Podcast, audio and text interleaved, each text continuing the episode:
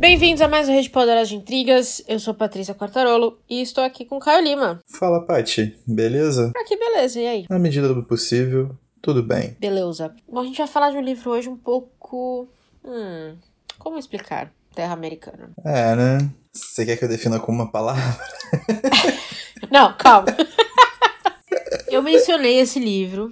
Eu nem lembro qual era o episódio que a gente tava falando. Que eu mencionei, o que na época não tinha tradução ainda, era o American Dirt, que tava causando um rebuliço nos Estados Unidos, e a gente. Agora o livro foi lançado aqui pela Intrínseca. Eu acho que foi o do Kurt. Ah, acho que foi do Kant, isso mesmo, acho que foi isso mesmo. E aí a gente tava conversando sobre, bom, vamos, vamos ler pra ver o que, que foi a bagunça. E é isso aqui, por isso que a gente tá aqui hoje. Certo? Certo. Que bagunça, senhores. Meu Deus. Mas vamos começar do começo. Vamos começar do começo, vamos nessa. Caio Lima, Hum. sobre o que, que é o Terra Americana. Bom, Terra Americana é um thriller que consiste no seguinte. Lídia é dona de uma livraria que fica em Acapulco, Uhum. casada com Sebastian, que é um jornalista investigativo, e tem- eles têm um belo filho juntos, chamado Luca. Uhum. O trabalho do Sebastian é justamente investigar a gangue, o, o- grupo de crime. cartel. O cartel, né? Isso. Los Jardineiros, que tomou Acapulco, né? E boa parte do território ali. Tendo como ato de retaliação, esse cartel assassina toda a família de Lydia, inclusive o Sebastian, menos a própria e o filho, que partem numa fuga alucinada para os Estados Unidos. Uhum. Isso aí. E a partir daí são altas emoções. E isso não é spoiler porque é o capítulo 1. Começa assim, né? Começa já na festa de aniversário que o- os familiares da, da Lídia são assassinados. Então a gente Exato. parte daí já. Já parte daí. é, o, o bom de trailer é que o primeiro capítulo já é a sinopse do livro, né? Você não precisa avançar muito na, na história. Porque aí a gente vai avançando conforme a gente conversa. Mas sim, o primeiro capítulo já é o. já é sangrento por si só, né? Já é pesado. É, aí o que a Lídia, que tinha uma vida muito confortável, né? Ela era uma boa senhora, aí respeitável, casada, uma boa classe média mexicana. Uhum. De repente ela se vê seguindo a trilha mais comum de imigrantes eh, fugindo para os Estados Unidos. Isso aí. Uma coisa que eu acho que a gente pode dizer do livro é que ele tem um ritmo muito rápido, né? As coisas vão acontecendo com uma certa rapidez, eu diria. É, os acontecimentos, sim. De certa forma, a reunião que ela faz de, de, de plot twists, assim, é bem sucessiva e tal. Mas eu não achei o ritmo de leitura rápido. Hum, Que é, para mim são coisas diferentes. Tipo, ela ter muita informação e, e muita, muitos momentos de ação do que você ter um ritmo, um acompanhamento da leitura rápido, saca? E aí a gente já começa a entrar em pontos delicados. Eu não sei se você se incomodou com isso. Mas a primeira coisa que é visível, é visível, são as palavras em espanhol jogadas espanhol. no meio do nada. É o típico, deixa eu escrever sobre esse pessoal e jogar umas palavras pra legitimizar o quanto eu sei de espanhol. Exatamente. É tipo assim, parece até uma condescendência, né? Porque se você for pegar muitos romances daqui, por exemplo, ao invés de falar tigelo com buca, fala ball. Ao invés de fazer falar trabalho, fala job. Isso vai ser uma Uhum. coisa recorrente porque o inglês é uma, é uma, é uma língua predominante, né? No circuito literário, no circuito mercadológico, etc, etc, etc. E a gente assume muito disso. Parece que ela quis fazer o contrário, mas... Ficou, ficou uma coisa muito condescendente, isso atrapalha. Ficou. E ficou mal feito. E ficou mal tem muita feito. coisa ali que é como se ela tivesse virado um dicionário. E. Ah, ah, é assim que eles falam isso aqui, então eu vou usar. E, na verdade. A gente vai falar um pouco da, da, da crítica toda que gerou, mas uma das críticas que aí eu vou trazer agora pra falar isso que você falou é justamente ah, alguns momentos uso errado desse espanhol. Sim, sim. Porque tem uma questão importante que a, a- uma das críticas, que inclusive estava no programa da UPA que eu vou contar mais tarde, ela é mexicana e ela falava assim: não é assim que a gente fala no México. Porque, obviamente, a América Latina não é uma coisa só. Sim, é obviamente. Então, chocante. Obviamente. Concordo. Esse, uso de espanhol, na verdade, me incomodou bastante, eu diria. A segunda coisa que tirou meu ritmo de leitura, mas. Ah, você tem uma lista. Ah, tá. é, então tá. tem, pô. A primeira coisa que me irritou. Tá bom, ok. A segunda coisa, manda. A segunda coisa que me irritou bastante é o excesso de adjetivação. Hum. Então, O tipo, próprio Stephen King, você, né? Olha só. Gostei. Não, pode falar, pode falar. isso me incomoda inclusive no King. é por isso que eu dei um tempo dele, assim, porque Ok. Isso é muito típico do, do romance americano, porque a, o excesso de adjetivação, ele reflete a cultura que o país está inserido. Então, quando você Uhum. começa a fazer muita propaganda do seu livro, o que, que você começa a colocar no seu livro? Vários adjetivos. Né? E o que, que ela faz para constituir essas personagens? E o pior, Hum. as emoções que os personagens têm, né, estão passando no momento e o que ela quer passar com o livro. Ela começa a adjetivar tudo. Então, tipo assim, várias vezes no livro não é incomum a Lídia tá desesperada e vários adjetivos que, se, que sequenciam desesperada. Ou a Lídia tá respirando aliviada, como se, sabe, como se tivesse saído o mundo das costas, que não sei o que, mais um Uhum. dia de vida. E ela começa a adjetivar muito essas sensações e de repente fica muito na cara o que ela quer passar e acaba, tipo, meio que a- tira o meu prazer, sacou? Porque ela, ela já fabricou a opinião. Eu, eu não consigo sentir essa personagem verossímil. Ela é muito fabricada, como se fosse uma, uma boneca Barbie, sabe? Você pega ela ali e ela é de um jeito. E É. isso é muito estranho pra mim. É uma coisa que tira completamente meu ritmo É de o leitura. famoso te dizer, mas não te mostrar. né? Exatamente. Ela me diz, mas não Teve me um, mostra. teve um episódio que a gente lembra quando a gente tava fazendo os diários de leitura? Sim, Acho que ano passado, ano retrasado, nem lembro mais. sim. Teve um livro, e eu acho que era do King, cara. Não, mas não não era certeza. dele, mas era no meu- ele tinha sido chancelado por ele, eu acho. É, um livro que fazia exatamente isso. E aí tinha um. é, eu tava pensando nisso agora, porque era exatamente isso. Tipo, ela acordou no escuro e gritou de medo. E aí é diferente de ela acordou, não enxergou nada, e de repente um breu. E aí descrever a cena pra você sentir o medo junto, né? Tem uma- um peso muito diferente as coisas. Isso, exatamente. Bem colocado, concordo. Eu não prestei atenção nos adjetivos tanto quanto você, mas eu concordo que a, a, a Janine Camus, ela não,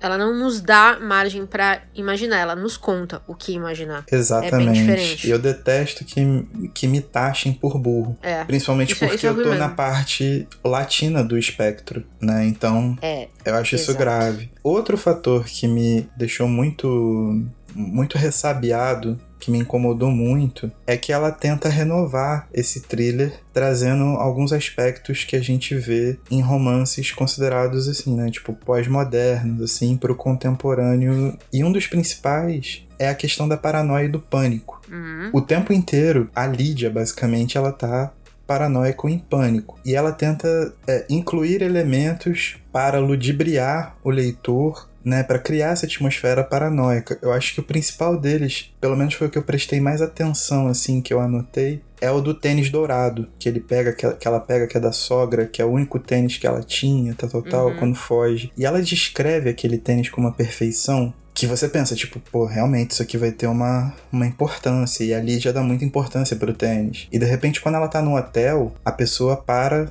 e fala no tênis dela. E ela continua essa paranoia. Só que, tipo, nada acontece depois. Vira um elemento vazio. E como ela sempre tá tentando me falar o que ela quer sentir, o que ela quer fazer, eu não consigo sentir, tipo, a necessidade desse tipo de elemento. Eu achei que foi uma aposta muito frustrada. E é uma ferramenta de refino muito grande na hora de escrever, sabe? Você criar essa atmosfera paranoica é muito difícil num livro. E isso me deixou decepcionado. Muito. Ali vale, acho que vale agora lembrar pra galera que talvez tenha alguns spoilers aqui no livro, aqui na, na- no nosso podcast, né? É, va- vai ter bastante, mas esse caso do, do, do, do- Esse caso do tênis aí é logo no comecinho e também não acontece nada, então não faz diferença. Não, porque eu ia te falar o seguinte, na verdade, não acontece nada de nada. Uhum. Porque no final das contas, a gente acaba com um final feliz pra todo mundo, É, quase. fora isso. Pra todo mundo que importa, a, jornada foi um pouco. Assim, primeiro, né? Mesmo os obstáculos foram mais obstáculos pra uns do que pra outros. Então, acho que a, a cena mais clara disso pra mim é quando elas são. Quando todo o grupo é preso pelos coiotes lá, que, que assim, as duas meninas são estupradas, mas a Lídia ninguém mal encostam nela, só encostam na parte dela e acabou. Uhum. Então ela é a única mulher do grupo, além das meninas, mas ela é poupada. E, e- e assim, só. E, e toda essa, essa busca, toda essa, essa paranoia que teoricamente seria justificada, não se dá em nada, porque um belo dia ela liga pro traficante e manda ele a merda. Basicamente acabou. Isso. E assim, não acontece isso, né? Não, é tipo, ela cruzou a fronteira, tem os como, problemas né? estão resolvidos. Exato. E isso pra mim foi a maior frustração. Foi que, assim, É um spoiler enorme, mas então já vou avisar aqui agora. Pula uns minutinhos pra frente. A Lídia tinha que morrer. O que, que tinha acontecer? O que, que tinha acontecer? Eu vou te dizer o que, que tinha acontecer pra isso aqui ser o grande livro dos Estados Unidos. Um ano depois, ela saiu pra pegar a, a, a coisa ali nos correios, puxou a carta, bum, era uma bomba, explodiu morreu. Um ano depois, eles continuaram indo atrás dela. Sabe por quê? Porque o cartel não para. Ele não para se você ligar pro cara e dar um grito com ele no telefone. Não é assim que o chefão do cartel funciona. Pelo amor de Deus, né? Que pesquisa foi essa que essa mulher fez? Enfim. Eu vou continuar minha listinha aqui. Por favor. Quarta coisa, que você uhum. já até comentou pela questão do telefone, né? São os diálogos que são sofríveis. Uhum. Ela é. não sabe construir diálogo. E esses diálogos naturalmente repercutem numa construção de personagem sofrível. Tudo isso que eu falei até agora culmina nas personas que ela quer representar no livro dela. Então ela combina na Lídia, combina no Luca, combina na figura do Sebastian, que é lembrado retrospectivamente, com, hum. combina no Javier, que é o chefe da, dos Los Jardineiros. E só o primeiro diálogo, acho que está no capítulo 7, 8, em que o, o, o Javier chega e a conhece, é. Aquilo é, é muito ridículo. É porque o que ela fez, ela baseou os personagens em clichês mexicanos, né? Não, além de basear em clichês, tipo assim, é, ela poderia ter construído diálogos melhores.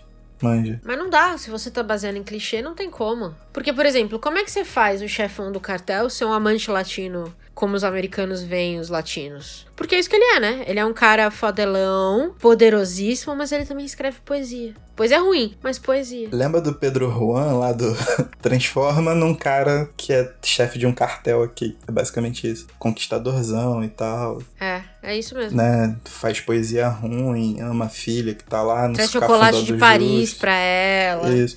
Só que assim. Ele é um ele mata gente, mas ele também é romântico. Só que assim, nas primeiras duas páginas de diálogo, você já descobriu qual é o nível de sentimento que ele que ele teve por ela. Não tem mais construção a partir dali. Então, tipo assim, por mais que fossem reproduzidos clichês, o que já seria ruim por si só, por motivos que a gente pode. que a gente vai tratar aqui, mas ainda que fossem clichês, ela poderia ter literariamente mesmo, tipo, esteticamente tirado algum leite dessa pedra sacou? Uhum. Coisa que ela não fez. Então isso é, isso é muito isso é muito pesado. Isso é muito pesado porque se você tá tratando de uma personagem fugindo num thriller e você não constrói bem esses personagens, você não consegue dar andamento corretamente a essa história. Que aí vem o outro gancho. As questões de muitas coincidências e as super habilidades. Então, tipo, a Lídia, ela é uma mulher de classe média que ela não tinha noção do poder de um cartel na região que ela morava. E ela era dona de livraria. Isso. Então, naturalmente, se ela é dona de uma livraria, ela tem um hábito de ela leitura. Sabe ler. Ela tem um hábito Isso. de leitura. Presume-se. Né? Presume-se. Ela fala quando ela tá conversando com o Javier lá, ela fala dos livros que não uhum. foram traduzidos e que ela tem numa prateleira especial, etc. Então, assim, ela tem uma bagagem. Só que tudo bem, até aí tudo bem. Ela é uma pessoa inocente, alienada e tal, tal, tal. Só que quando ela começa a ser perseguida, ela vira a chave para ser a Lara Croft. Peraí, peraí, peraí. Ela não é só uma dona de uma livraria. Ela é esposa de um jornalista investigativo. Como é que ela não sabe das coisas? Como é que ela é pega de surpresa? Peraí, não tem desculpa. Alien, alienada aqui não tem desculpa. É burra mesmo. O diálogo de quando ela descobre que o Javier é, o chefe é, do, dos Los Jardineiros é aí que tá. Tipo, tudo se resolve em duas frases. Você não tem construção. E aí você perdeu toda a verossimilhança da, da coisa esse livro é. ele se baseia numa realidade, sabe qual é? Ele não é um livro fantástico, ele não é coisa, ele se baseia numa realidade, ele se baseia e ele é vendido por mostrar como é a situação no México, né? E como é, como são as dificuldades da imigração de latinos, né? A Brown Mass que ela fala na nota final para os Estados Unidos. Esse é um outro problema dentro do livro, mas que ganhou uma abrangência maior. Mas em, em termos literários, ela se coloca como uma pessoa que, mesmo sendo a esposa do repórter investigativo que é perseguido pelo cartel que toma conta da cidade e ela não sabe, tipo, ela não, não se liga em nada, na hora que ela é perseguida, ela não pode ter sacadas, sabe qual é? Tipo, esse instinto de sobrevivência, e a gente acabou de ver isso no Noite em Caracas. Uhum, Muito bem exatamente. feito. Muito bem feito, exatamente. É um contraste grande. Esse, esse instinto de sobrevivência, ele não é criado da noite pro dia. Ela não começa a pensar que dentro do, do, de uma embalagem no hotel tem uma bomba assim, tão rápido. O clique que ela dá, tipo, fora que ela tá sob efeito do quê? Da paranoia, do pânico. Então, tipo, sabe, isso não, não encaixa e isso acontece durante toda a sequência do livro. Outro também que é dotado de super habilidades e de sacadas fenomenais é o filho dela, assim.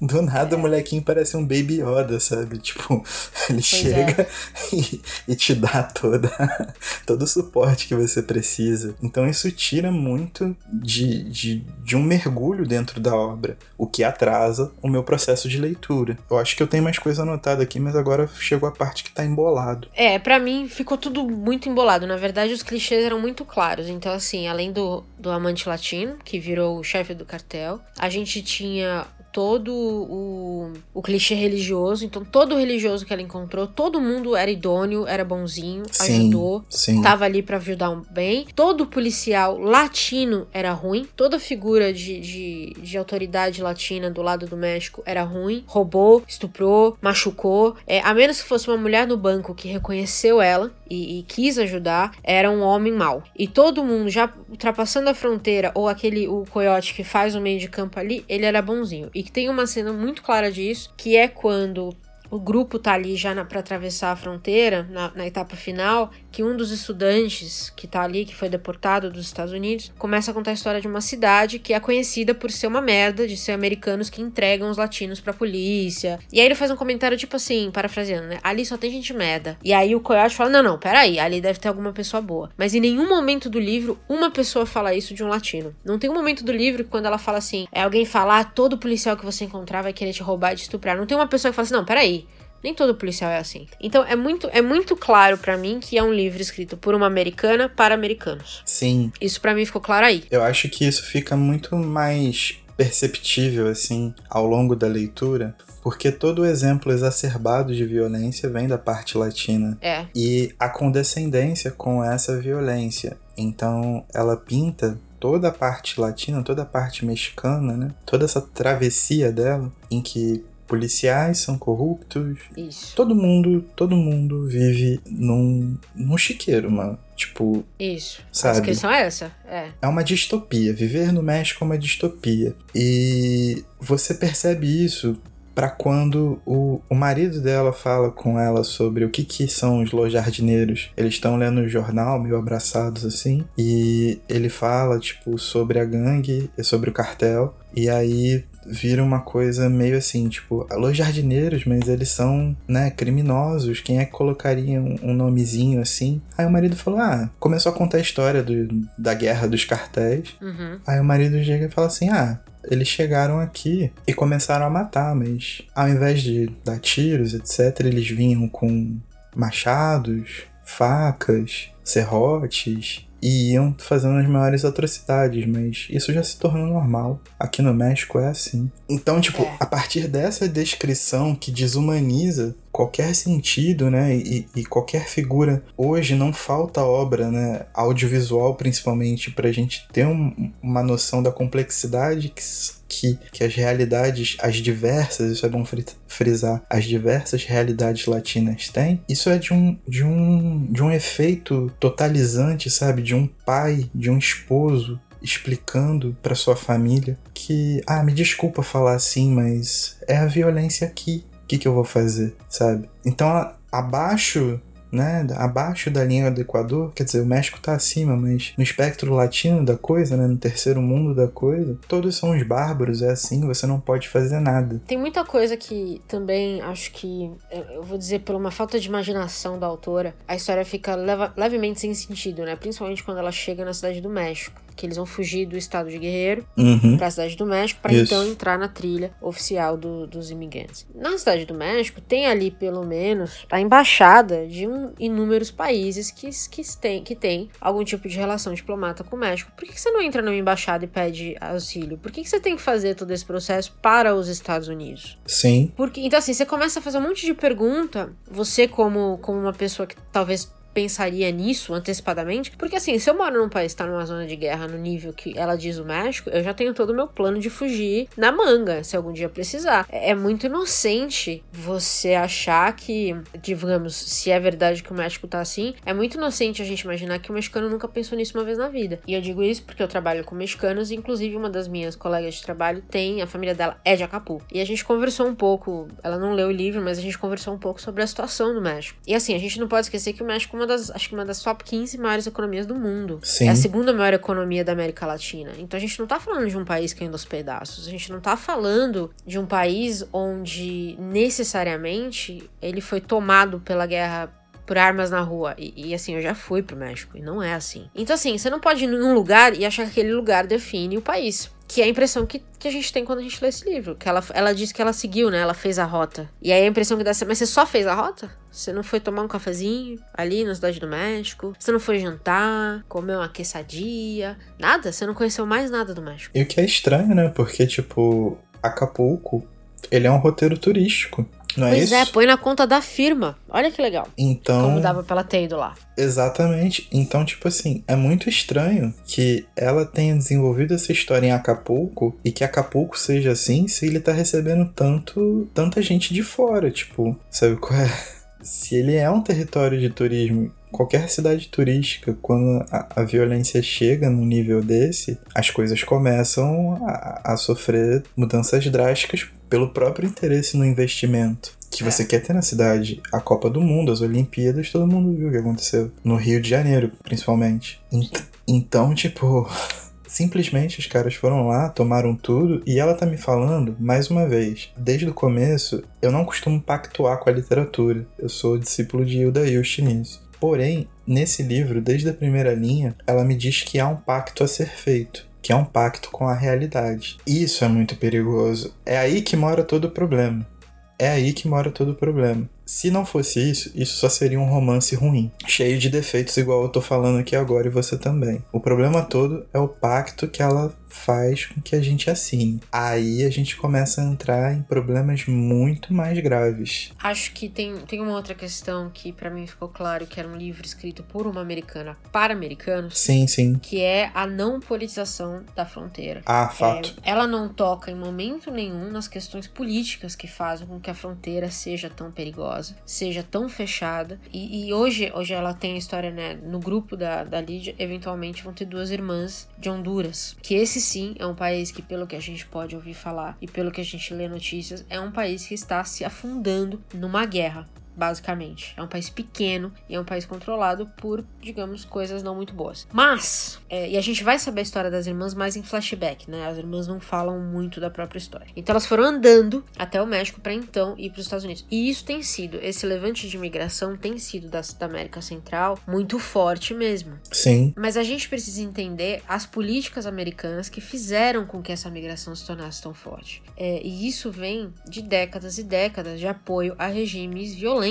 na região. É, então, a não politização da fronteira, para mim, ou a nenhuma vez citar um governo Trump que hoje, acho que eu pus lá no post do nosso, do nosso Instagram, um governo que coloca crianças em jaulas separadas dos pais, crianças de 2, 3 anos de idade, que hoje estão separadas dos pais e vivem em jaulas, é muito pesado isso. Então, como é que você quer me dizer que você tá refletindo uma realidade, mas que você não conta? Que você só diz uma parte? Entende? Como é que Lídia, que tá levando o filho dela de 8 anos para os Estados Unidos, correndo o risco enorme deles serem separados na fronteira, não pensou nisso? Pra você ter uma noção, e é outro alerta de spoiler gigante aqui, porque quando ela chega nos Estados Unidos, parece que não existe problema nenhum. Se você lembrar no começo do livro, ela foge e deixa os documentos do filho perdidos por lá. E de repente ele consegue uma escola, mano. Ah, mas você sabe que existem escolas que não pedem. Dependendo de onde você vem, tem escolas que podem deixar você estudar sem documentação. Ótimo, acontece. mas explica isso. Isso é uma coisa Exato, que tem que ser não, é contado. verdade. E- Exatamente. Isso é um, é um buraco enorme. É como se ela nem pensasse que isso poderia ser algo que algumas pessoas não saibam. E aí, o outro ponto é, justamente por ela contar a história dessas irmãs de Honduras, e tem várias pessoas de outras nacionalidades da América Central que vão pipocando aí, pouquinhas, mas tem, né? O que ela dá a entender com isso tudo é que existe uma única história de um latino interessado nos Estados Unidos. O latino, que é essa massa essa massa marrom, que ela chama, né, no final, Uhum. pós, na nota dela, é uma massa que vai para os Estados Unidos em peso, a maioria ilegalmente. Primeiro, essa não é a história da imigração latina para os Estados Unidos. E segundo, a imigração ilegal tem um, um peso enorme do lado dos Estados Unidos também. Com Sim. políticas que são sanas e violentas nos países de origem. E a gente só sabe disso se a gente for pesquisar mais, porque ela não lê um jornal pra saber disso. Pra Lídia colocar nas- na, boca da Lídia isso, por exemplo. Sim, só para ter uma noção mais ou menos histórica da violência dessas medidas que a gente está falando, os sistemas de escravidão e de imigração estadunidenses serviram de inspiração para o regime nazista. Então, tipo, é uma parada pesada. Rapaz, Tipo, tem documentos, foram revelados há, há um tempo considerável. Mas as políticas assumidas, a questão de você, por exemplo, hoje trancafiar, né? Separar pais e filhos, trancafiar em jaulas. Recentemente teve uma série de reportagens. Somente por causa do crescimento da questão do corona e desse endurecimento de brasileiros chegando no Brasil, é, brasileiros sendo repatriados, né? Falando que no avião, tipo avião com ar-condicionado sinistro, eles deram tipo um saco plástico para as pessoas se cobrirem. E deixaram as pessoas congelando por rapaz. 14, 15 horas, sei lá, de viagem. Isso assim, isso para elas voltarem para casa. Imagina que essas pessoas não passaram lá, sabe qual é? Sim. Mas em suma, tipo, as políticas adotadas pelos pelos estadunidenses nas questões imigratórias e escravocratas serviram de exemplo para o nazismo, por exemplo, basear suas medidas. Então, a gente já entende como é que é violento e a gente tratou sobre isso recentemente no Na Fissura também. Então, é uma coisa bem, bem grave. Então essas são as nossas impressões do livro. É, são impressões literárias só, tá? Só pra ficar claro. Vamos falar um pouquinho sobre a polêmica, né? Porque foi um- uma balbúrdia. É, foi uma balbúrdia. Eu acho que é interessante a gente contar, tentar fazer meio que uma ordem, não sei se cronológica, mas pelo menos contar da onde surgiu o livro Uhum. pro começo da crítica, pra gente entrar na polêmica, porque aí a, a- a gente não se perde. Eu tenho muita dificuldade, porque eu embolo muito a conversa sempre, né? Mas a questão é que a Janine, ela já publicou dois livros, era uma autora desconhecida, e de repente apareceu com um milhão de dólares de adiantamento no bolso para fazer esse romance. Não, na verdade ela escreveu o romance e aí ele foi pro leilão. Acho que tinha sete editoras interessadas nele. E aí o preço foi subindo, foi subindo, foi subindo e bateu um valor assim insano. Foi, foi, ou seja, a gente tem aqui, e isso é um ponto importante, a gente tem pelo menos sete editoras que estavam a fim de apostar nesse livro o suficiente antes dele ser lançado. Então você tem sete cúmplices aí, né? Um culpado Isso. e seis cúmplices. Isso. Antes dele ser publicado, já tinha a questão de que um filme teria que ser feito, né? Já estava acertado. Vai ser feito. Acho que é inevitável, já investiram a grana nisso. Talvez com a pandemia é, isso É. tenha né, dado uma, uma desacelerada. E aí ele chegou às prateleiras. Super bem recomendado. Um dos, dos blurbs lá que tinha no começo do livro, eu até te mandei foto, né? Dizia que era o grande romance da história latino-americana nos Estados Unidos. Ele foi lançado em janeiro. Ele saiu com um print inicial de 500 mil cópias, o que é altíssimo mesmo para o mercado sim. americano. E aí ele foi escolhido em janeiro para o clube do livro da Oprah, que é uma potência em vender livro. Eu tava pesquisando sobre o livro dela para entender como é que a Oprah consegue, o que, que ela já fez. O ela lançou o clube em 1996 e estima-se que os livros que ela recomendou desde então já, já movimentaram em torno de 22 milhões de cópias só nos Estados Unidos. Então, assim, ser recomendado pela Oprah é venda. Basicamente, as coisas são iguais. Se a Oprah falou que gosta, a Oprah falou pra ler, tem um pessoal ali fiel que vai ler. E aí ele começou a chamar a atenção, e aí ele chamou a atenção da comunidade latina, e principalmente da comunidade literária latina. Que foi o que aí é, tudo começou com uma resenha da Miriam Gurba, que, assim, basicamente destruiu o livro, pra ser sincera. Não sei se você leu a crítica dela Eu li, eu li. foi, assim, é feroz. É- nem sempre tem coisas que eu, que eu discordo, assim, mas basicamente o,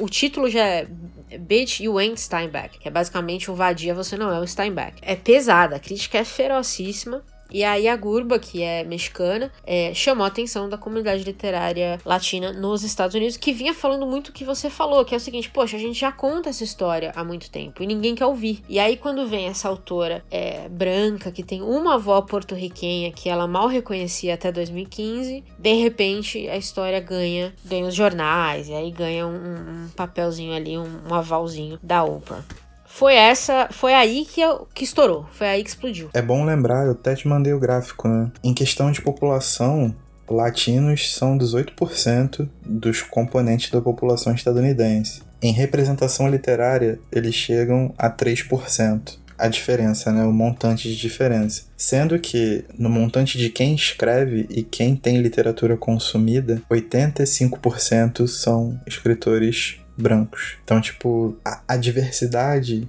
literária nos Estados Unidos é muito pequena. E as comunidades negra, latina, asiáticas são muito grandes. Então isso já reflete uma série de coisas que a gente já poderia discutir de antemão, né? Uhum. Mas eu acho que a gente continua no livro. A Gurban fez a crítica, etc. Senão a gente vai começar a pular muito para cima e a gente sai do nosso, da nossa pauta aqui. Em grande parte, eu acho que além da história em si não ser tão boa assim, tudo seria relativamente passável se não fosse a própria autora, que eu acho que tem problemas por si só. É, ela tem a nota da autora no final do livro, né? Que, que, é quando ela usa a frase massa marrom, que pegou muito mal sim, sim. pra crítica. E ela justifica escrever esse livro dizendo que ela é casada com, com um homem que não tinha documentação quando eles estavam juntos. E ela escreve sobre o, o nervoso de ver a polícia parando eles falou parando eles uma vez por conta de uma luz traseira quebrada e o medo que ela sentiu. E aí ela termina com então eu sei do que eu estou falando. É só muito tempo depois, e depois que o livro foi lançado, que a gente vai descobrir que o marido dela era irlandês. então assim, não fica mais branco do que isso, literalmente, né? Sim, não, sim. Não, não, tem, não tem como você equiparar as duas coisas. Assim, e ela omitiu, óbvio, é óbvio que ela omitiu propositadamente que ele era irlandês, não é mesmo? Afinal de contas, ela não está contando a história da migração não documentada da Irlanda para os Estados Unidos. E ela sabia o quão ridículo ia parecer se ela falasse: meu marido irlandês não tinha documentação, porque a questão aqui não é ter ou não documentação, a questão é racismo de quando alguém vê uma pessoa é, mais morena, vamos dizer assim, no volante é, de um carro com a luz traseira quebrada. Sim. Então, assim, a nota da autora não fez favor nenhum para ela em vários sentidos vários sentidos. Para mim, se não tivesse a nota, teria sido melhor para ela, tá? Se ela não quisesse se justificar, teria sido melhor para ela, porque o que saiu de merda ali não tem condição, não tem condição. Mais uma vez, tipo, a nota só veio endossar a questão do que eu falei. Se ela não tivesse feito pacto com a realidade, seria um romance ruim preconceituoso? Sim, seria um romance ruim preconceituoso, mas meio que pararia. É. Tipo, quantos outros já não foram assim durante a história? O problema é que além da nota, ela indica que aquilo ali é realidade. E que é. ela tem propriedade para falar disso. E aí você começa a descobrir, cavucar e, e ver que, na verdade, ela não tem propriedade alguma para poder falar as coisas, expor as coisas do jeito que ela falou. E aí vem uma questão que, tipo, eu penso muito que é a questão estética e a questão da arte estar a serviço de alguma coisa, da arte política por si só. Uhum. Porque, por mais que o autor seja político, se ele está escrevendo um livro, a primeira coisa que ele tem que pensar é em escrever um livro. Se ele escrever um grande livro, ele vai ter conseguido atingir seu objetivo político na sua obra. É assim que a gente leva em conta grandes autores. O Kurt Vonnegut é um deles, por exemplo, que a gente falou não faz muito tempo né? E, e, ele é um cara, certo. ele é um cara branco, ele insere muitos elementos políticos, mas ele tá ali preocupado em escrever um livro. Ao que me parece, assim, nos discursos dela e a forma como ela construiu essa nota, fica muito evidente que ela não pensou primeiro no livro. Você sabe a história da avó dela? Não. Ah, então peraí. No programa da Oprah, porque aí o que a Oprah faz? Ela escolhe o livro, né? A galera vai lá, compra, lê, e aí ela faz um programa para discutir um livro, um clube do livro. Literalmente. Então, quando tudo isso rolou, a, a, a Oprah chamou ela e chamou três autoras latinas para discutir o livro, Uhum. né? Ao invés de só chamar o autor, que é o que normalmente ela faz, ela chamou três das críticas, das, das pessoas que mais falaram contra o livro, para bater um papo. Uhum. E aí, no, no programa, ela fala que a avó dela é porto-riquenha. Uhum. Só que, em 2015, não faz tanto tempo assim, ela escreveu um artigo pro, pro New York Times. Então, assim, é um artigo de peso. E se você tá escrevendo pro New York Times, esse artigo não vai ficar escondido na internet. Exato. Tá, então ela escreveu esse artigo contando sobre uma situação familiar que ela teve no passado, onde duas primas delas foram, dela foram estupradas e assassinadas, e o irmão dela foi é, apanhou muito e eles foram jogados num rio em Missouri. E ela conta um pouco dessa, dessa situação. E ali embaixo ela fala assim: a única coisa que eu dividia com essas primas era uma avó porto-riquenha. E aí ela comenta depois que a questão é que três, acho três dos quatro meninos que foram presos pelo crime eram negros. E aí ela comenta um pouco na questão de raça e ela escreve com todas as letras, mas como eu sou branca, não sei se devo falar disso. Hum, Então, até 2015, ela se denominava como branca, e já sabendo dessa avó porto-riquenha. Porém, no programa da Oprah, ela já tá toda latina. Inclusive, essas, essas coisas do livro, de soltar palavras em espanhol, ela fez isso na entrevista. que e isso, você mano. assiste a entrevista e dá até um. E dá até um negócio, porque assim, é que nem eu chegar na França sem falar um puto de francês e falar assim, ah, por favor, me vê dois croissants. E aí eu faço só o sotaquezinho francesinho fofinho no croissant, que é pra todo mundo achar que eu sou super estudante de francês. Ou super fluente em francês, apesar de eu não conseguir fazer a frase inteira. Sabe assim? Uhum. É, é aquela coisa de usar os R's sem como gringos o R, sabe? Uhum. Ela deixa o R bem latinozinho, assim. Cara, é, é uma vergonha alheia muito forte. Muito forte. E aí. Essa é a grande questão. Você é latina agora, mas você não era antes. Então você é latina agora que você escreveu esse livro, mas antes de você escrever, o livro, você não era. E ela não tem resposta. Então, Então é um problema. não só um problema, como que você fala comprova parte do que eu falei, de tipo, ela escreveu o livro não pensando no livro. Não sei se ela, se ela escreveu o livro pensando no lucro que ela teria, porque ela lucrou bastante, apesar de todos os pesares, Uhum. na fama, no- na ascensão, no filme, no que se tornaria. Agora, ela não escreveu o livro pensando no livro, e o parco material de pesquisa revela isso logo de cara. Fora tudo que a gente destrinchou de- do que incomodou a gente no começo. Uhum. E ela também não fez esse livro porque ela que- quis criar um sentimento de empatia. Tem uma, uma cena no programa que uma das críticas pergunta assim: "Me diz isso então, pra quem você escreveu esse livro?" E ela e ela gagueja pra responder. E aí algumas pessoas na plateia gostaram da leitura, sabe? Leram o livro e gostaram, inclusive é, filhos de imigrante que acham que conta um pouco a história da família. E aí essas pessoas responderam para mim, mas ela não responde. A autora em si não responde. Ela gagueja pra responder isso, porque ela não tinha no final, apesar da nota da autora ela falar que ela sempre quis, é, ela quis dar voz às vítimas, né? Acho que é isso que ela fala Isso. ela quer entender a história das vítimas, ela não conseguiu responder nem isso. Por uma pergunta muito clara: para quem você escreveu esse livro? Exatamente. Ela gaguejou.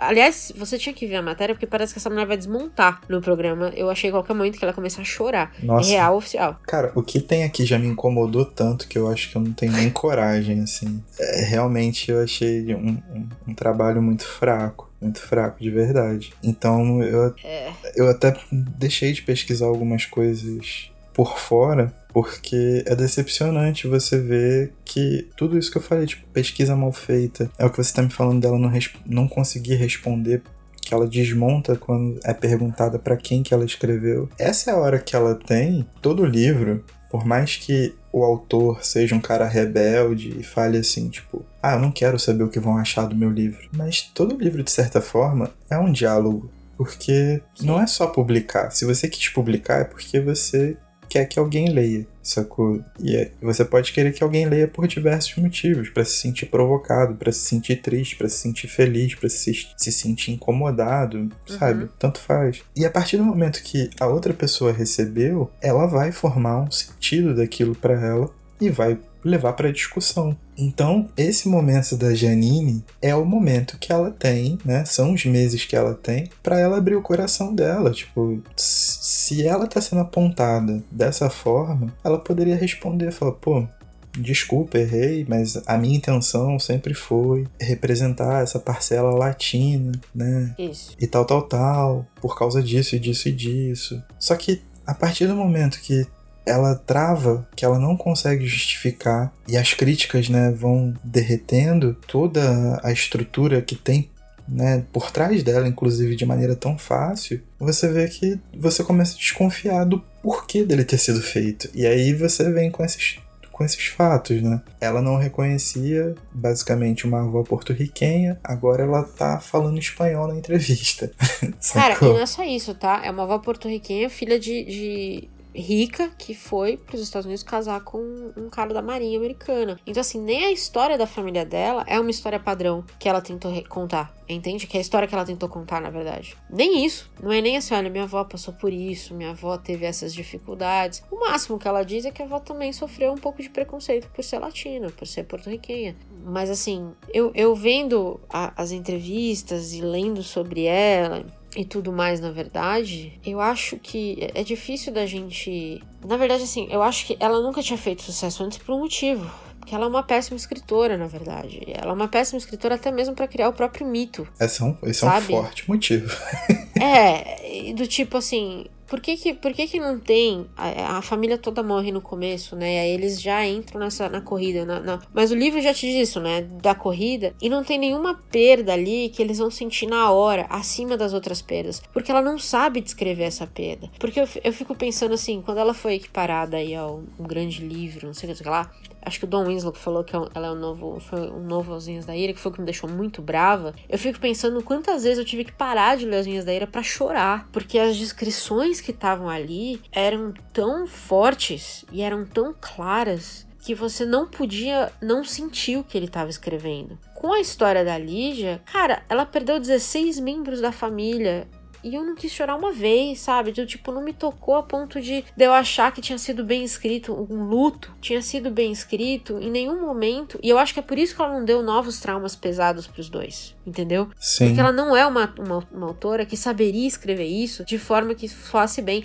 É por isso que eu digo, o Luca talvez tivesse que morrer no meio do caminho, entendeu? Para mostrar o que é mesmo uma mãe que perde um filho no processo de, de fugir do, de, do seu próprio país. Essa é a dor, que de novo é o que a Karina faz tão bem no Noite em Caracas a menina, a, a Adelaide, né, o nome dela? Adelaide, é isso. Enterra a mãe, que é a única família que ela tem. E você sente aquela dor, você sente aquele pesar, você sente aquele vazio. A Cummings aqui nunca conseguiu, Janine Cummings, sei lá, nunca conseguiria criar isso na escrita dela, entende? E isso para mim só ficou mais claro porque ela dava o trauma pros outros. Era um trauma que a nossa amiga aqui não sentia, entendeu? É, ela virou a Lara Croft real, sim. É, então, e tipo assim, ela lembrava às vezes dos mortos, mas tinha tanta coisa acontecendo que nessa hora você tá no automático. Você não vai ficar remoendo, chorando muito, você não vai sentir tanto, até porque não dá. Então, assim, é fácil você escrever um trauma onde não, não existe onde você não dá o tempo pro trauma acontecer, entendeu? E, cara, aí você abre um, um processo muito grande para as indagações que esses autores latinos fizeram acerca do livro. Por que será que ela não foi capaz de descrever essas emoções? Porque, porque não faz parte do cotidiano dela, então ela não sabe realmente como se colocar no lugar do outro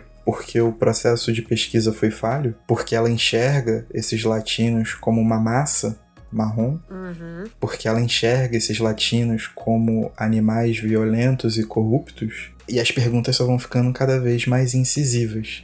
Esse tipo de margem que ela dá.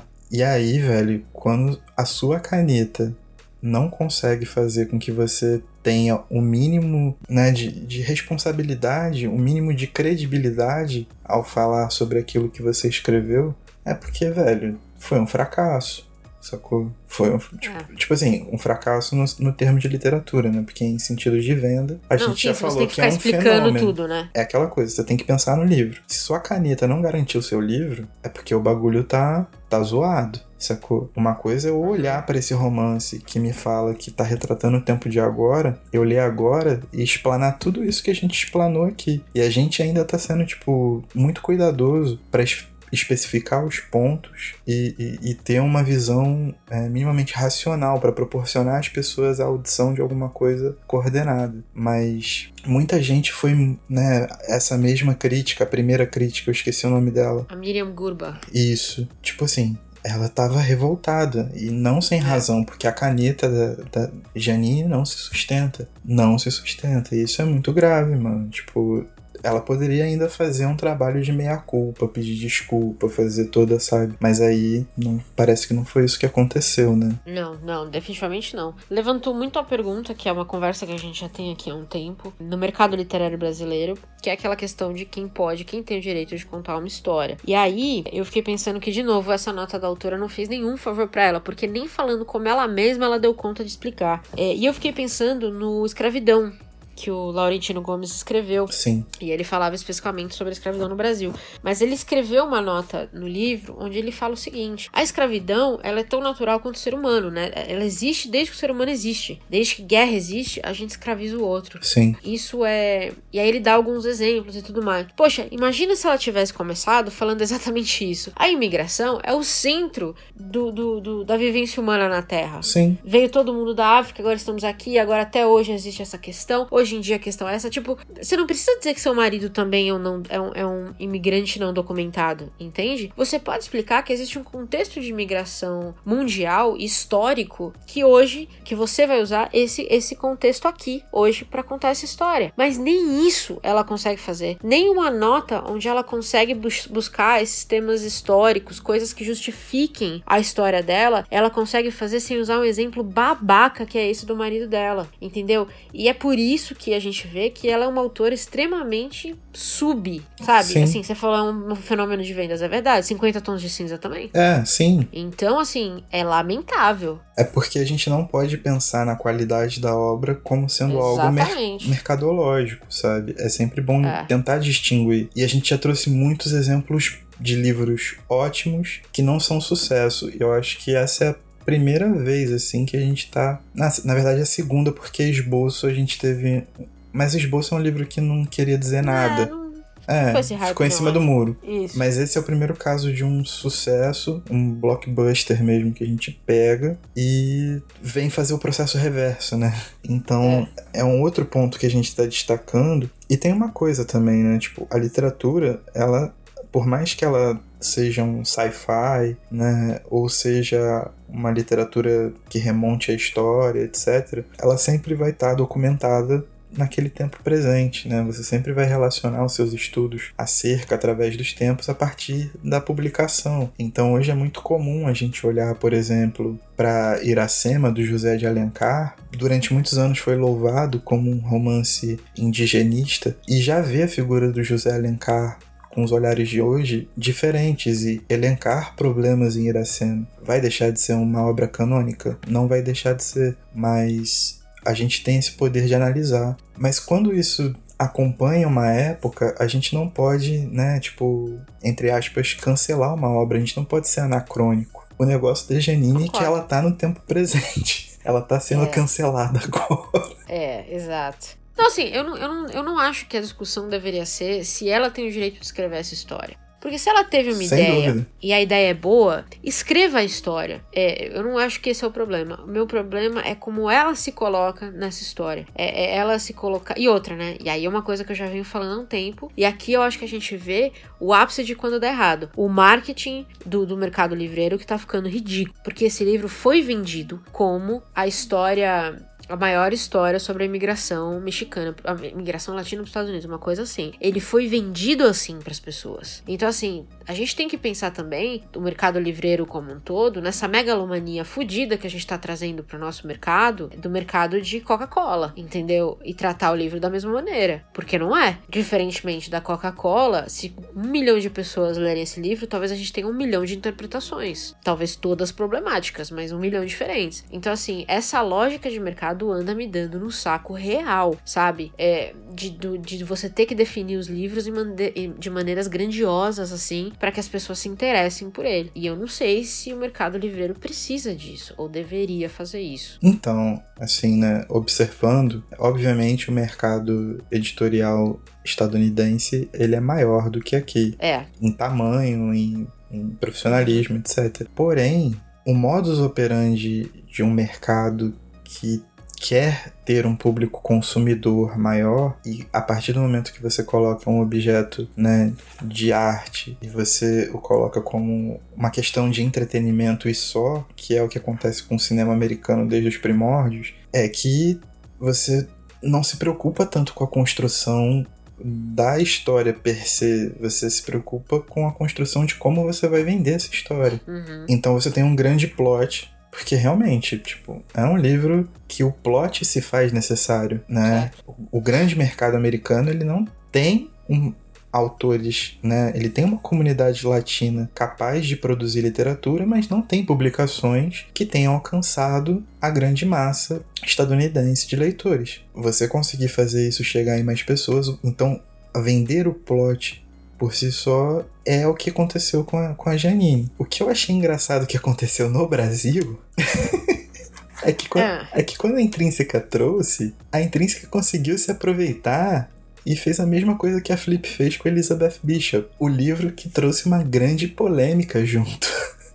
É, não, mas assim, a Intrínseca fez um post no, no, no Instagram lá em março, e, desde, e aí só veio gente falando mal, e aí desde então tá pianinha. Sim, mas olha só o nível de. de, de, de- eu vou chamar de nonsense, porque pra mim é nonsense. É você ver o teor das críticas que estão sendo levantadas e você vender o livro falando de uma boa polêmica, tá ligado? Tipo, Mas, cara, aí você pensa, mas pensa aqui, é foda também, você já pagou a bala pra ter o livro. E provavelmente a Intrínseca pagou antes da coisa toda estourar, porque normalmente esses livros, assim, vendem rápido, então quem chegar primeiro vai levar. assim, a aceitação do público por si só na rede social já.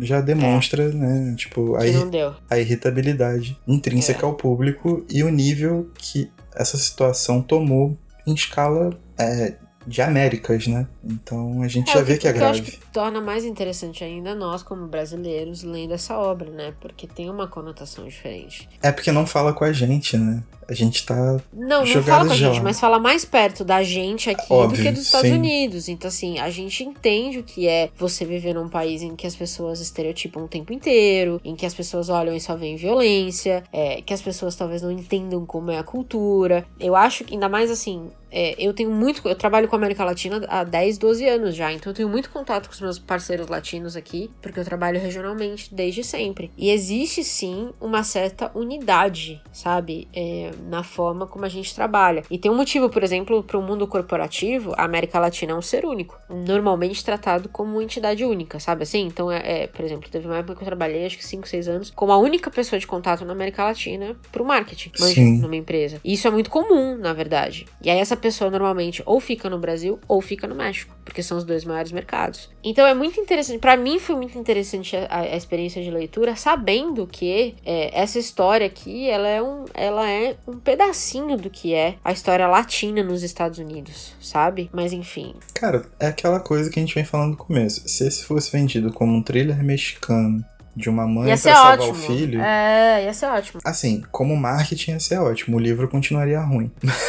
Não, é, não, não é isso, mas, eu- mas o que eu quero dizer assim, seria real. É, Porque se você lê ele como um thriller, tá, tá ok, tá ok. Você vai ler rapidinho, você vai ler passando as páginas tranquilos, tem várias coisas que acontecem. Aí você pode gostar ou não, beleza. Agora, você não pode ler esse livro como a história definitiva da imigração latina nos Estados Unidos. Eu vou bater nessa tecla pra sempre. Essa aqui, este livro, não é o novo As Vinhas da Ira. Ponto final. se ele passa como sendo um thriller que faz essa, essa, essa rota, né, essa, essa fuga do México, o máximo que ia acontecer, acredito eu, é que as pessoas cairiam em cima, assim, né, tipo, mais um branco falando daquilo que não sabe. Mas é aquela É. coisa, tipo, já são tantos que Exato, é esse o ponto. seria mais um num bolo. Só que aí todo o investimento que ele recebeu, todo esse raio totalizante que a gente É. tá falando em vários episódios sobre o que acontece com a comunidade latina, porque nós como brasileiros, tipo, a gente tá no outro lado da conversa, a gente entende do que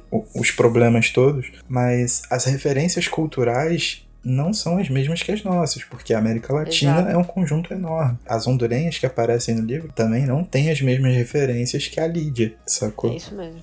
Então, tipo, a gente também se sente de uma certa forma é, um pouco deslocado, porque não existe. Se foi escrito para que americanos e latinos reconhecessem, né, e se sentissem é, representados e, e criassem alguma alternativa de empatia por, pela situação, é, isso não, tipo, não funcionou como um todo, mas isso está deslocado de um espectro cultural, né? Ela- gerou essa ideia in- inteira de América Latina para aquela parte do México e as próprias regiões do México têm diferenças enormes umas entre as outras. Os livros do Bolanho são um claro exemplo disso. Quem gosta e quem curte, recomendo, façam parte da minha religião. Sou sacerdote, me enviem DM.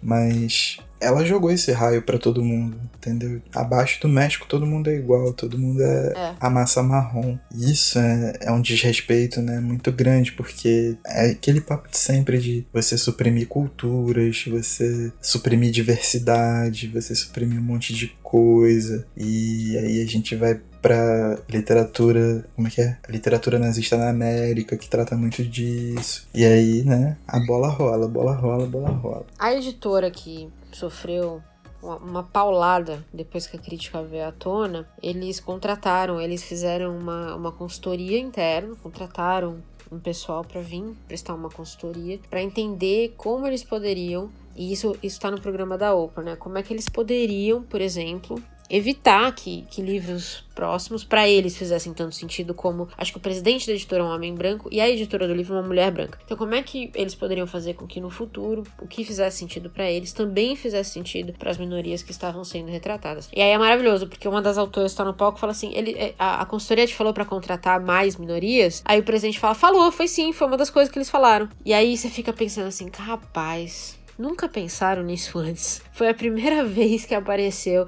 Fica muito claro, sabe, que foi para ele assim: "Ah, contrate minorias para entender o que as minorias querem". Foi um choque, parece que, que foi uma grande, um grande resultado dessa consultoria. Mas a editora também montou uma bolsa e um programa de mentoria para autores latinos. Então acho que a gente pode dizer que foi uma coisa boa que veio aí dessa de todo esse rebuliço. E espero que seja algo que outras editoras tenham aprendido. Aquelas que quando saiu tudo falaram assim: nossa, graças a Deus que não foi eu que comprei. É, talvez agora aprendam que talvez elas também tenham que fazer todo um trabalho junto às minorias, principalmente a minoria latina nos Estados Unidos, porque a nossa história ali não é uma historinha simples de imigração. Nem um pouco. Principalmente a do México. Nem um pouco. Né? A gente ainda tá falando de territórios conquistados, territórios roubados. Tem muita história ali que, que complica essa relação. Então, assim, isso não pode ser simplesmente tratado como aqui vai uma historinha de pessoas más é, fugindo de violência ruim para um país onde tudo é perfeito e maravilhoso e elas vão ser recebidas de braços abertos. A história não é essa. É, nem um pouco, mas foi bom você tocar nesse, nessa questão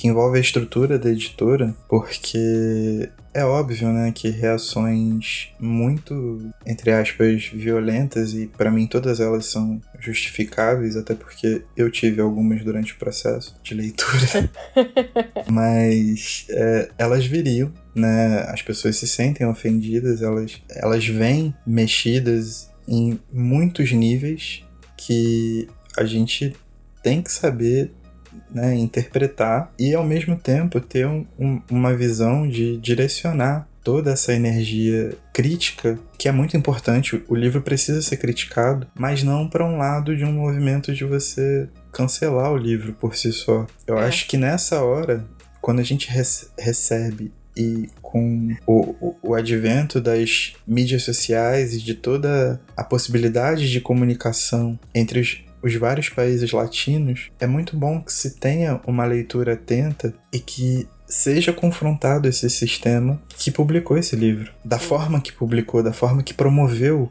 o livro, sabe? Uhum. Obviamente, essa mentoria né, para autores latinos, ela é muito pequena e talvez ela seja uma espécie de domesticação, sabe? Porque Sim. as formas de fazer literatura no México, na Argentina, no Chile, no Brasil, em Honduras, em, na Guatemala, são todas elas diferentes. São todas elas a partir de, de situações e, e, e, de, e, de, acontecimentos muito únicos. Há de se ficar de olho se esses programas de mentoria não são não são programas que vão tentar adequar autores latinos a uma literatura muito parecida com o que a Janine faz e outros autores que chegam aqui, né? Uhum. A gente tem muito acesso, muito mais acesso a traduções estadunidenses do que a traduções latinas aqui do nosso lado. Isso é um ponto que a gente pode ver como mercado nosso. Mas é bom a gente ter esse olhar de que agora que a gente tem a oportunidade de abrir essa via de crítica, canalizar essa crítica para mudanças estruturais dentro desse mercado. Mas é, eu também acho assim que vale a pena quem está ouvindo a gente aqui se você tem interesse na história, lê o livro. Eu acho que tem muita gente que comentou, inclusive no post da Intrínseca, falando: ai, não vou nem ler. Não vou nem encostar. E assim, eu, eu acredito piamente que a leitura é válida, nem que seja para você odiar. Porque você precisa entender o que você não gosta, para depois você reconhecer o que você gosta. E mais do que isso, eu acho que esse é o tipo de livro que vai fazer você questionar, talvez, o quanto você não conhece de literatura latina, ou de literatura mexicana, ou de literatura que fale efetivamente da história da migração. Então, assim, eu, eu acho que essa história, eu concordo totalmente, que essa história de cancelar um livro porque a crítica bateu forte, tem muita gente que não gosta, é, não é bom, porque a gente também tá seguindo a manada, né? Pro outro lado agora. Ao invés de seguir apoiando, a gente tá seguindo sem apoiar. E pior, sem saber o que é a gente mesmo. Então, assim, é, claramente, acho que ficou claro nessa uma hora e pouco aqui, que eu e Caio não gostamos do livro. Temos nossos problemas com a história, temos problemas com a estrutura da. toda tudo, basicamente, toda a estrutura que a Janine criou, temos problemas com o marketing do livro, com o contexto histórico, enfim, a lista é longa. Mas talvez você lê esse livro num sábado à tarde e acho que ele te ajudou a passar o tempo e era isso que você queria e era isso que você precisava. Então a gente tem que também, eu acho que essa coisa de cancelamento sem conhecimento é pesado e a gente precisa parar com isso. É, eu acho assim, por mais que esse livro seja estruturalmente racista, outros tantos livros foram publicados e passam no meio da neblina, uhum. sabe? E eles continuam eles continuam. É a mesma coisa aqui no Brasil. Tipo, você pega lá um instituto pró-livro que faz né, a, a, pesquisa de dois em dois anos da literatura no Brasil. Aí você pega que 80% da literatura produzida por homens brancos de classe média é heterotops. Que Sim. 80% dos personagens são personagens homens brancos de classe média heterotops. Inclusive, mulheres que, que reproduzem esse, esses mesmos, essas mesmas questões. É, aí você vê num, num, ambiente de crise né, que livrarias independentes vão começar a perder espaço, e essas livrarias independentes são justamente quem faz a, as vozes né, de, de lugares periféricos, de lugares à margem do centro do mercado editorial serem publicados com certa constância. E a gente precisa entender que, tipo, quando a gente foca né, na questão de você simplesmente cancelar, quando você consegue cancelar, é como se você tivesse uma missão cumprida. E aí você relaxa, e aí vem o mercado e te joga um, uma parada pior no meio. Só que aí você tá meio tipo. É, exato. É? Você já tá meio relaxado, você não tem como. É uma vigilância constante e a cobrança é constante. E o fortalecimento de autores né, e de editoras independentes que tenham publicações semelhantes, para quem gosta de ler e para quem quer ver um mercado editorial mais justo, é uma das ferramentas de luta, né? Discussão sobre livros que tratem da temática, para que você consiga pelo menos criar um público que sustente isso até as coisas começarem a voltar ao normal, né? Que vai ser meio difícil por agora. Mas é, é uma visão, tipo, que a gente tem que ter de que a luta né, nunca para num cancelamento, tipo. O Terra Americana não é o problema, ele é um sintoma do problema. Exatamente. Então a gente não pode cancelar ele, não vai mudar o problema em si. Então, acho que se eu pudesse encerrar com uma palavra, uma frase essa é essa. Ele, ele, ele é um problema, não, ele é um sintoma de um problema, ele não é o problema em si. Então, cancelar ele ou não, não vai fazer diferença, na verdade. Agora, pedir talvez para intrínseca pensar melhor antes de comprar um livro, pode ser uma boa. Exatamente. Questionar a editora é uma boa. E isso está sendo feito. Agora, tem que ser feito sistematicamente. Mas, de novo, isso ninguém vai dizer que você é uma péssima, um péssimo leitor se você ler esse livro e gostar do livro e achar que é ok, que valeu a pena ler. Tudo bem também. A gente não tá aqui para ditar o que a pessoa deve ou não gostar, mas que vocês sejam e que a gente seja cada vez mais leitores críticos, né? Que a gente consiga ver aí esses problemas nas obras e a gente consiga levantar essa conversa. Porque tem muita obra aí, você tem razão, muita obra que traz esses problemas, mas elas também são sintomas do problema e não o problema em si. Então, não perder isso de vista é importante. É isso a revolução. Eu prefiro a mas revolução. Tá tarde já. Mas... Ah, mas agora não vai dar, tá tarde. Não dá para sair na rua. Não, não pode sair na rua. A gente já tá falando aqui há mais de uma hora. Sim. E agora, infelizmente, eu já tô de pijama. Então não dá para fazer a revolução de pijama. Infelizmente. Mas é isso, um episódiozinho extra nesse mês, né? A gente fez um mês latino e a gente decidiu colocar esse mês aqui, esse livro aqui, pra gente, como um episódiozinho extra da quarentena, basicamente, né? Cara, deu para fazer Tá É, feito. A gente faz. Nossa isso aí. rotina é de dois episódios por mês, mas como deu pra fazer, tá feito. Tá aí. Então tá bom. Contem pra gente o que vocês acharam dos livros. Todos os links de pesquisa, de tudo que a gente citou aqui, vão estar lá no nosso site. Então passa lá, www.centralredepoderosa.com.br, que aí vocês vão encontrar lá uma lista de todos os nossos episódios e é só clicar no episódio que vocês vão ver todas as referências que a gente cita aqui. E eu vou dizer que tem link pra cacete nesse aqui, porque, cara, o que eu li de coisas sobre essa mulher, nem eu aguento mais. Então, passa lá que a gente fez uma lição de casa legal e aí você pode ler por você mesmo a, a crítica, os comentários, os artigos, tudo que a gente encontrou vão estar lá. E acho que é isso, né, Kael? Só ressaltando que eu não sei como você conseguiu ler tanta coisa, porque o livro já foi mais do que o suficiente pra mim. Me sinto empanzinado de narrativas estadunidenses Na força do ódio. por alguns anos. Ok. Ainda bem que pra maio o nosso tema muda, então podem tranquilos. É, a gente vai lá pras Arábias. É isso aí. E fechamos? Fechamos. E tchau. Tchau.